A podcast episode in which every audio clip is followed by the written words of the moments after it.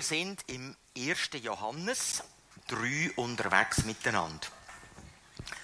Und ja, da möchte ich gerade starten. Es heißt da in den ersten beiden Versen: Seht doch, wie sehr uns der Vater geliebt hat. Seine Liebe ist so groß, dass er uns seine Kinder nennt. Und wir sind es wirklich, Gottes Kinder. Deshalb kennt uns die Welt nicht. Sie hat ja auch ihn nicht erkannt. Ihr Lieben, wir sind schon Gottes Kinder. Was wir einmal sein werden, ist jetzt noch nicht sichtbar. Aber wir wissen, wenn es offenbar wird, werden wir Gott ähnlich sein denn wir werden ihn sehen, wie er wirklich ist. Wir sind Gottes Kinder. Im Johannes 1,12 heißt es, all denen aber, die ihn aufnahmen und an seinen Namen glaubten, gab er das Recht, Gottes Kinder zu werden. Also ich bin nicht nur ein Freund Gottes, sondern die Beziehung geht viel tiefer. Ich bin Kind. Gott sieht mich als das Kind. Ich bin ein erwünscht, ein erwünschtes, ein gewolltes Kind. Kein Unfall. Kind sein hat ja viel zu tun mit dem, wie wir es erlebt haben, wie wir geprägt sind. Mit meiner Biografie habe ich eine glückliche Kindheit erlebt, liebevolle Eltern, dann ist positiv beleidigt. Und so ist es auch gemeint, positiv. Kinder sind so der Prototyp. Der Prototyp von Abhängigkeit. Der Prototyp, der angewiesen ist auf die Eltern. Eigentlich sind Kinder schwach und unproduktiv. Verletzlich. Aber so sind auch wir. Und Gott sagt uns, dass wir erwünscht sind.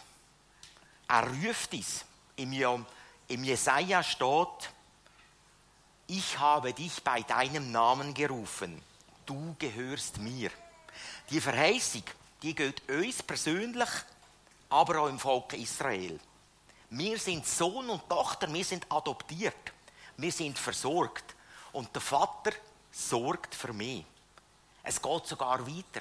Der Schöpfer vom Universum, der Halter der Erde, dem kann ich Daddy sagen. Aber, liebender Vati, Papi, das ist so ein Charakter von freundschaftlich, familiär, eine geistliche Familie. Wir sind Erbe und wir gehören ihm. Wir sind Söhne und Töchter. Wir sind geliebt.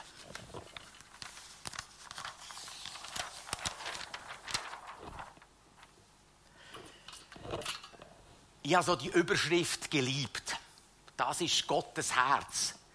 Eigentlich seine, seine Liebe, die fließt in unser Herz hinein. Und wir sehen hier, der Hahn ist offen und die Liebe, die kann fließen, die fließt von ihm.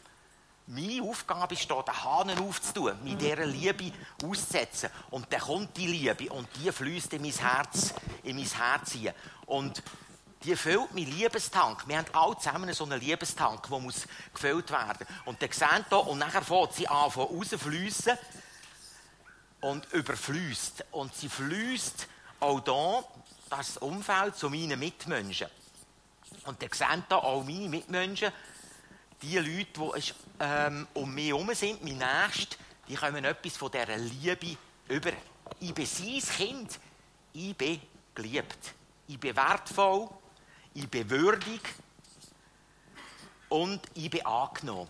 Sein Kind, die Liebe, die, die kann fliessen Wir sind extrem, unendlich von Gott geliebt. Und ihr seht, das ist, ist Basis. Wenn die Liebe kann fliessen in mein Herz ziehen, dann habe ich keinen Mangel. Und das ist so der Boden. Der Boden. Ähm, der Boden auch, dass schlussendlich wenn die Liebe fließt, kann die auch wieder zurück fließen im Sinn von, ich kann vertrauen, im Sinn von ähm, Gott auch lieben. Und dann kommt die Beziehung so in Gang. Ich habe ja, das ist noch ein, ein Krux, ich kann ja nur jemandem vertrauen, der mich liebt. Oder mindestens, der gute Absichten hat. Jemandem, wo ich weiss, den nächsten Moment holt er mich wieder in die Pfanne, dem kann ich nicht vertrauen. Und wenn wir wie Gott nicht können vertrauen und denken, ah, was ist echt da ähm, drauf, lässt er jetzt wirklich die Krankheit oder lässt er das zu, dann ist es immer ein bisschen schwierig. Und ich glaube, darum lässt es Gott auch immer wieder in Situationen gehen, wo wir selber anstehen, wo wir immer in einer Sackgasse sind. Und einfach zu lernen, dass er es gut meint. Und ich glaube, das ist immer wieder der Punkt. Letztlich können wir unsere Mitmenschen nur lieben, wenn wir selber geliebt sind. Wir können nur die Liebe weitergeben, die wir auch erfahren. Und wenn wir die Liebe nicht weitergeben können, dann wird es so ein Knurz. Wenn unser Liebestank leer ist, dann wird es schwierig. Aber wie kommen wir zu dieser Liebe? Ich selber bin auch noch auf dem Weg und fühle mich zwischendurch nicht so geliebt. Gerade wenn Situationen da sind, die ein bisschen schwierig sind, die mühsam sind. Und ich merke, es braucht Zeit. Gott muss in dem Prozess innen, muss er einiges entwirren. Vielleicht etwas, das verbogen ist aus meiner Biografie. Vielleicht haben wir Ablehnung erlebt. Wir sind vielleicht misstrauisch oder haben Vernachlässigung in gewissen Gebieten erlebt. Und da sind wir vielleicht misstrauisch. Und haben immer wieder Schwierigkeiten, eigentlich gesehen, dass Gott wirklich die Liebe ist. Und ich glaube, wir brauchen wirklich die persönliche Offenbarung dass Gott uns wirklich zeigt, wie sehr dass er uns liebt. Und ich sage manchmal so Gott, zeig du mir deine Liebe, was du schon für mich da hast, was du am Kreuz für mich da hast. Und es heißt ja im Vers 2, dass wir Gott werden mehr und mehr kennen, wie er wirklich ist. Ich glaube, wir haben viel Zeit ein eingeschränktes Bild von Gott. Und sehen einfach so, wie wir ins Gott ähm, Weg schustern Gott. Und ich glaube, Gott ist einfach viel, viel grösser. Und wenn wir erleben, wie Gott großzügig ist, dann können wir auch mit anderen großzügig sein. Wenn Gott uns den Wert bestätigt und wir wissen, wir sind wertvoll, wir sind von Gott geliebt, dann müssen wir den anderen nicht abwerten. Dann müssen wir auch keinen Ersatz suchen bei anderen. Und wenn wir seine Barmherzigkeit mehr und mehr erfahren, dann können wir auch barmherzig sein mit unserem Nächsten. Dann fließt das wie weiter zu unserem Nächsten. Und ich habe immer gemeint, zurück zu der ersten Liebe bedeutet, da, wo ich mich für Jesus entschieden habe, dort habe ich eine Freude, eine Liebe. Es liegt ja mir. Aber im 1. Johannes 4, das ist das Kapitel in zwei Wochen, wo Danke wird haben. Dort heißt es im Vers 10, darin besteht die Liebe nicht, dass wir Gott geliebt haben, sondern dass er uns geliebt hat und uns seinen Sohn gesandt hat. Also die erste Liebe ist seine Liebe. Die steht, die ist unsere Basis.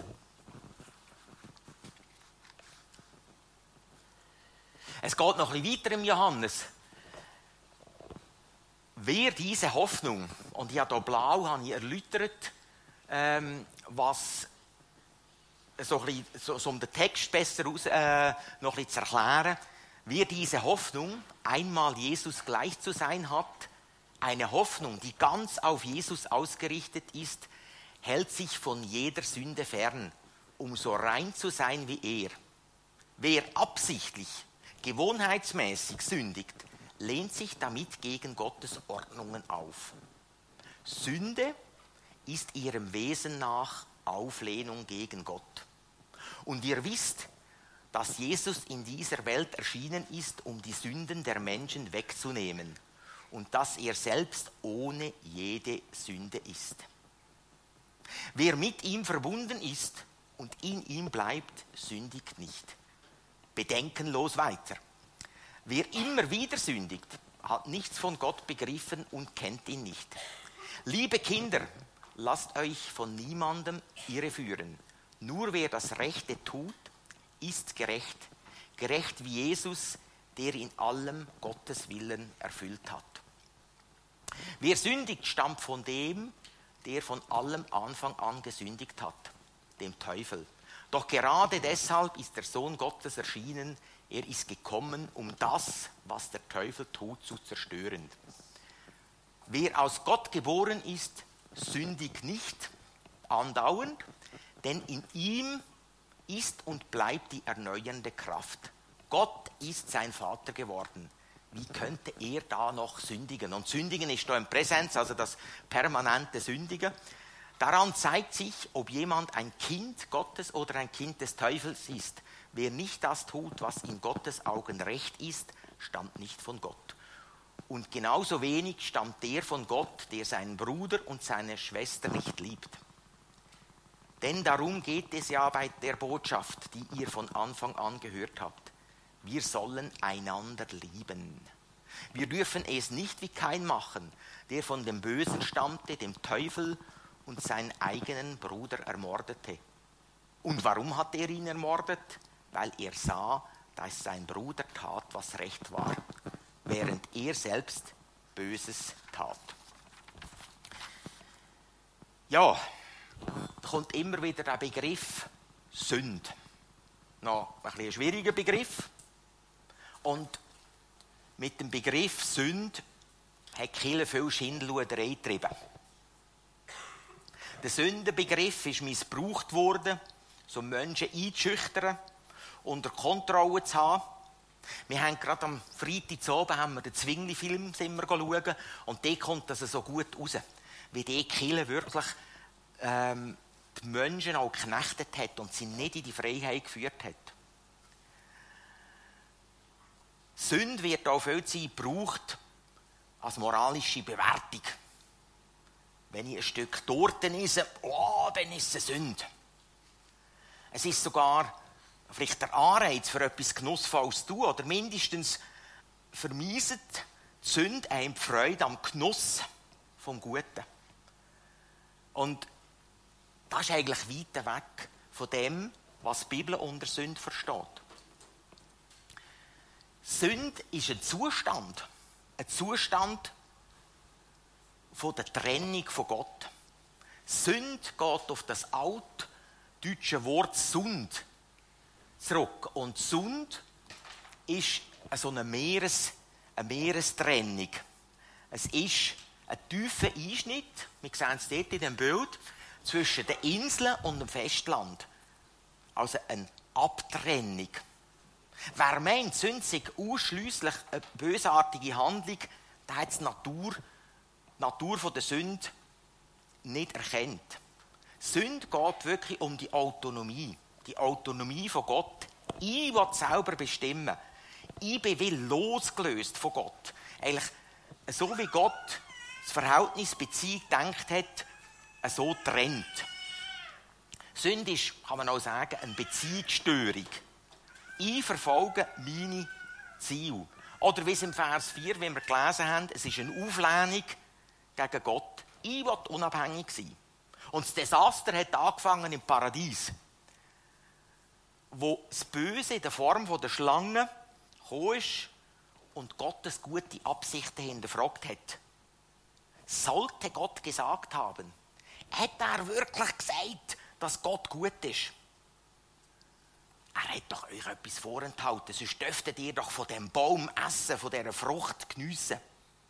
Und er hat ihnen etwas versprochen, ihr werdet sein wie Gott. Also unabhängig und können sauber bestimmen. Und da ist das eingekommen, die Trennung. Ja, es geht um die eigenen Ziele verfolgen und Sündigen selber oder Sünder, also Plural, das ist eigentlich nur eine Folge von dieser Trennung von Gott. Es ist der Beweis, dass wir trennt sind von Gott.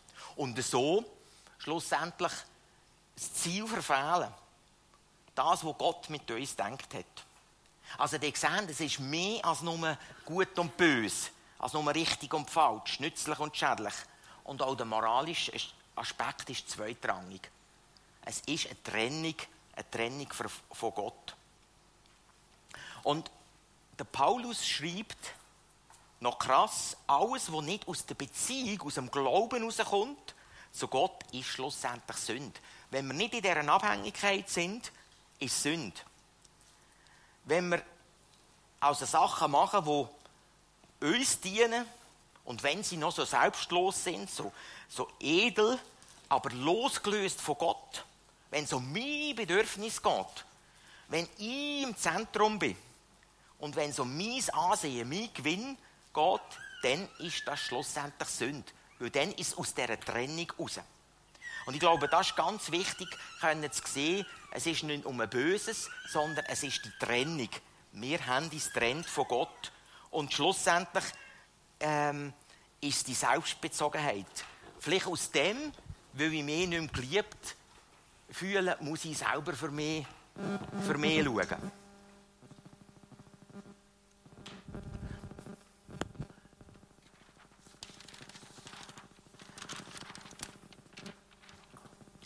Ich habe es probiert, so darzustellen, dass die Sünde wie den Hahn zumacht. Die Verbindung, die Verbindung, wo das fließt, tut dazu, oder mindestens schränkt er die ein. Und ihr seht jetzt hier, es kann wie nicht mehr fließen. Es kann wie nicht mehr fließen und es tröpfelt vielleicht nur noch so ein bisschen raus. Es ist sogar so, wenn da meine Nachbarn, mein Umfeld, meine Arbeitskollegen und Kolleginnen ähm, sind, da kommt Winnie zurück.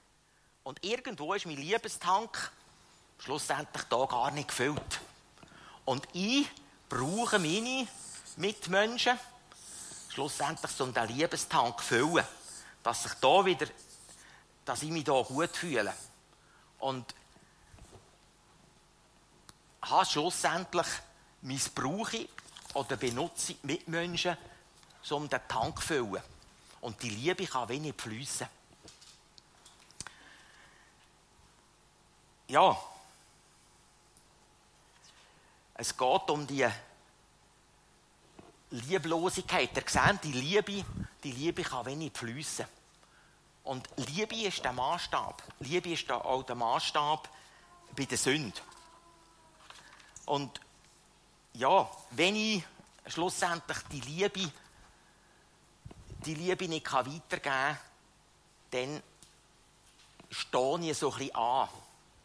Und ich probiere nachher meine Ziele zu verfolgen, meinen Weg zu machen und bin nicht mehr in diesem Fluss.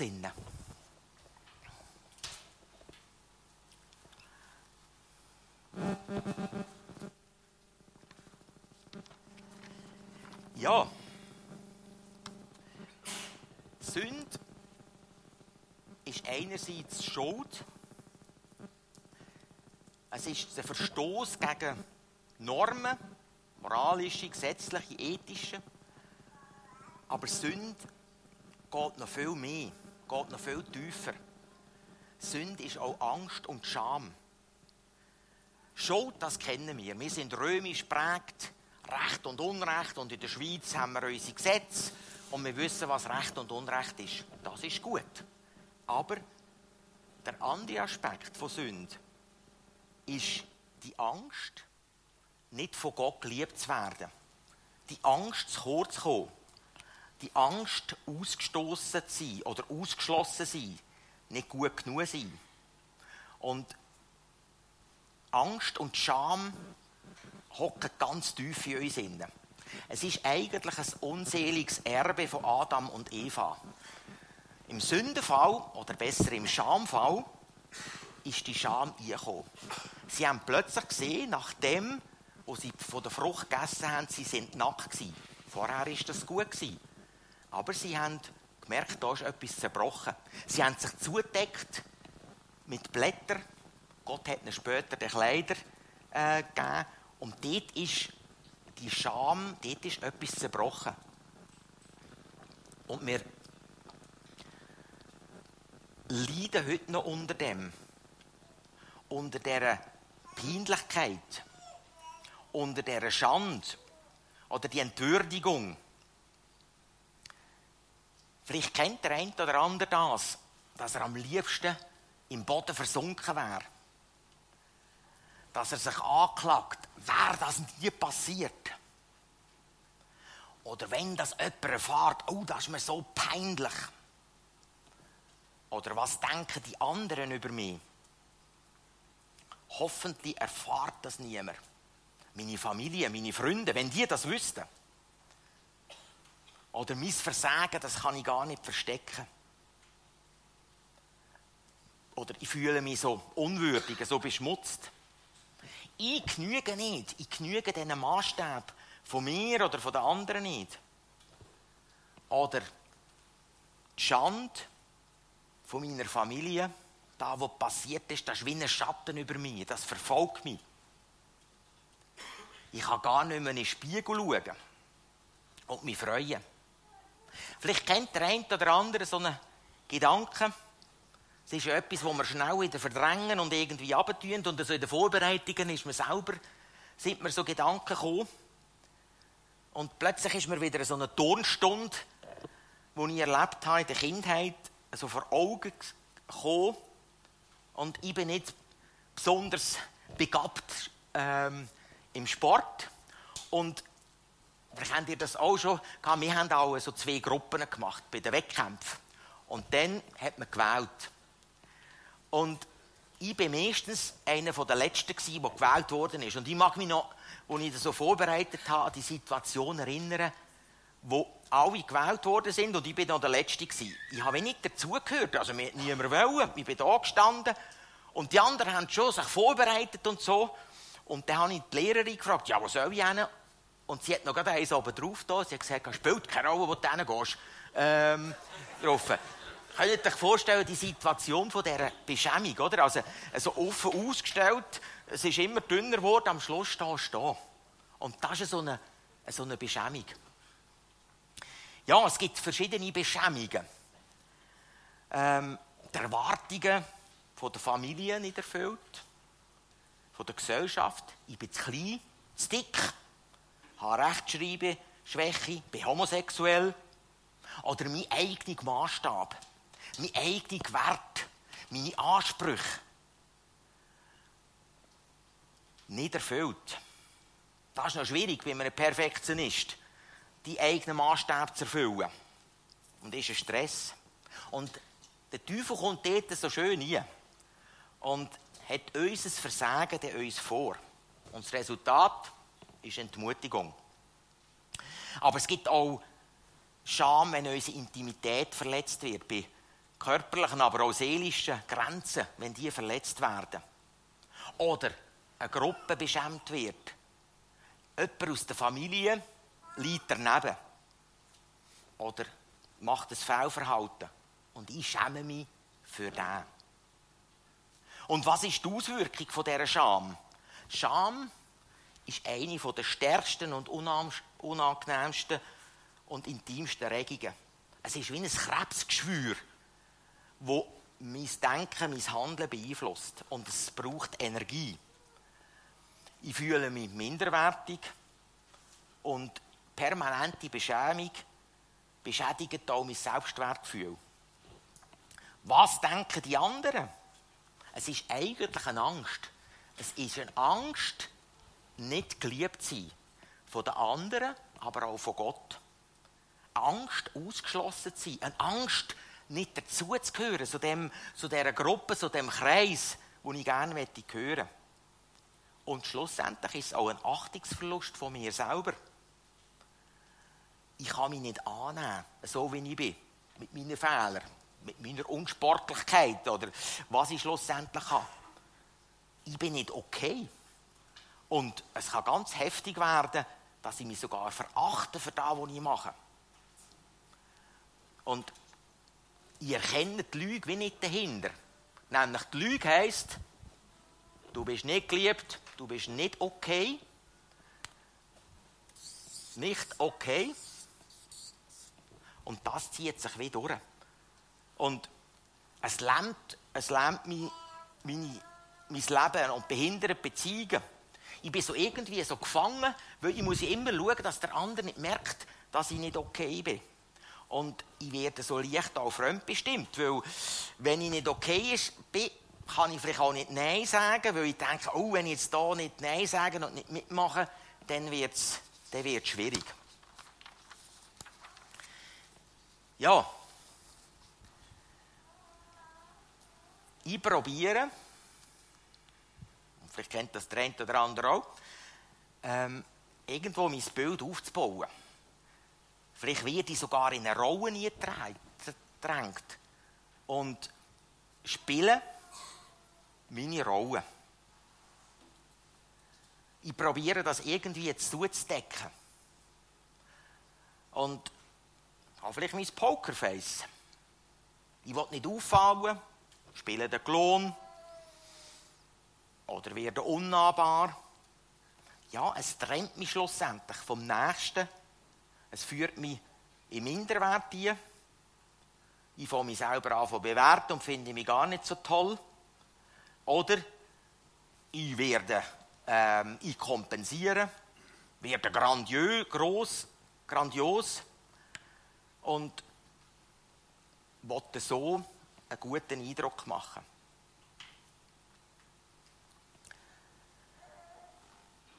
Ich kann nicht authentisch sein, nicht echt. Und schlussendlich ziehe ich mich wieder zurück. In der Bibel gibt es zwei Männer, die auch sich sehr, sehr stark geschämt haben. Das ist nämlich der Judas und der Petrus. Der kennen sie, wie sie umgegangen sind. Der Judas hat Jesus verraten. Er hat sich geschämt. Der Petrus hat Jesus verleugnet. Er hat sich in Grund und Boden nie geschämt. Weil er hat noch gerade vorher gesagt, ich gehe mit dir, Jesus, wenn dir etwas passiert, ich bin der Vorderstunde, wo er von einer Magd angesprochen worden ist, hat er Jesus verleugnet. Beide haben sich zu tief geschämt. Beide sind gesprungen. Der Judas, der ist vorgesprungen und hat sich das Leben genommen.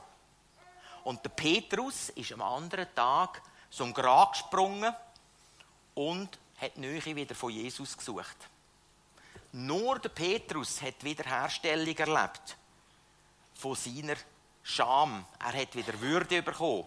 Er hat Beziehung wieder bekommen. Und das ist ein Schlüsselpunkt. Trotz Beschämung, trotz dass wir uns vielleicht unwürdig fühlen, ungeliebt, dass wir zu Jesus gehen. Jesus hat kein Problem mit Scham. Er hat keine Berührungsängste. Er ist auf die Ausgestoßenen, er hat die Ausgestoßenen angenommen, die Verachteten von der Gesellschaft, die Abgeschrittenen. Die Samariterin am Brunnen. Der Zöllner Zachäus, der das ganze Volk ausgenommen hat. Die Aussetzungen und Kranken. Jesus nimmt Schamgefühl. Er gibt uns die Würde wieder zurück. Zum Beispiel die Prostituierte, die im Haus vom Pharisäer war, ähm, ihm mit Salbe ihn gesaubt hat, der hat das Schamgefühl wieder hat er genommen. Sie hat Jesus erlebt. Und aus dieser Scham oder Beschämung heraus kommen wir durch Achtung, durch Anerkennung, durch Liebe. Und das können wir uns viel Zeit nicht selber geben. Wir brauchen wie einen Mittler wo uns zeigt, du bist wertvoll, du bist würdig, du genügst, du gehörst dazu. Und das beste Beispiel ist der verlorene Sohn. Der Vater, der ihn hat gehen der Sohn, der das ganze Erbe verprasst hat, der gemacht hat, was Gott verboten hat. Er ist wieder zurückgekommen. Und was hat der Vater gemacht? Der Vater ist ihm entgegengelaufen. Der Vater ist ihm um ein Haus gefallen, hat ihn geküsst und hat ihn wieder aufgenommen.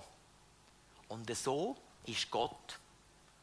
Es gibt nichts, wo uns Gott nicht würde vergeben oder wo er uns wieder die Würde würde geben. Jesus ist gestorben für die Schuld, aber auch für die Scham. Er nimmt mich als sein Kind, und jetzt sind wir wieder am Anfang, sein Kind, er nimmt uns als sein Kind ähm, an. Wir dürfen schwach sein. Wir dürfen so sein, wie er uns geschaffen hat. Und ich glaube, das ist der wichtige Punkt. Wir sind okay, wir sind wertvoll. Wir können wieder zurück, zurück zu Jesus gehen. Er ist gestorben für unsere Schande und für unsere Schuld. Er gibt uns wieder den Wert und gibt uns die Zugehörigkeit. Es ist eine gewaltige Zusage, wo Gott uns gibt. Dass Gott uns wie als Herz auftut. Er öffne euch die Augen des Herzens, damit ihr erkennt, was für eine Hoffnung Gott euch gegeben hat. Ich glaube, es ist wirklich das Herz, wo, wo Gott es muss auftun, als er euch berief, was für ein reiches und wunderbares Erbe er für euch bereit hält, die zu seinem heiligen Volk gehören. Und was für eine überwältigende große Kraft er uns, den Glaubenden, am Werk ist. Es ist dieselbe gewaltige Stärke, mit der er am Werk war, als er Jesus Christus von den Toten auferweckte und ihm in der himmlischen Welt den Ehrenplatz an seiner rechten Seite gab. Ein gewaltiger Zuspruch. Gottes Kraft. Die gleiche Kraft, wo Jesus ähm, von den Toten hat auferstehen ist in uns inne. Und diese Kraft, die hilft uns. Die hilft uns auch da, wenn wir uns nicht okay fühlen, wenn wir Angst haben, wenn der Hahn zu ist, die hilft uns, den Hahn aufzutun. Manchmal brauchen wir auch noch ein bisschen jemanden, der hilft, unsere Gedanken ein bisschen zu sortieren. Und da hat auch die Vineyard ein Angebot, nämlich eine seelsorgerliche Begleitung. Kann man auf der Homepage kann man sich anmelden.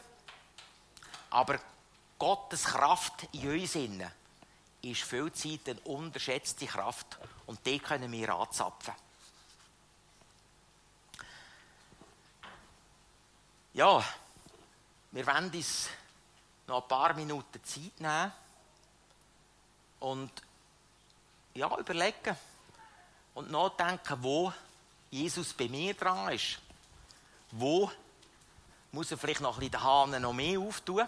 Oder ähm, was ist mein nächster Schritt? Oder was hilft mir auch, noch mehr unter die Dusche zu kommen, unter die Liebe zu kommen,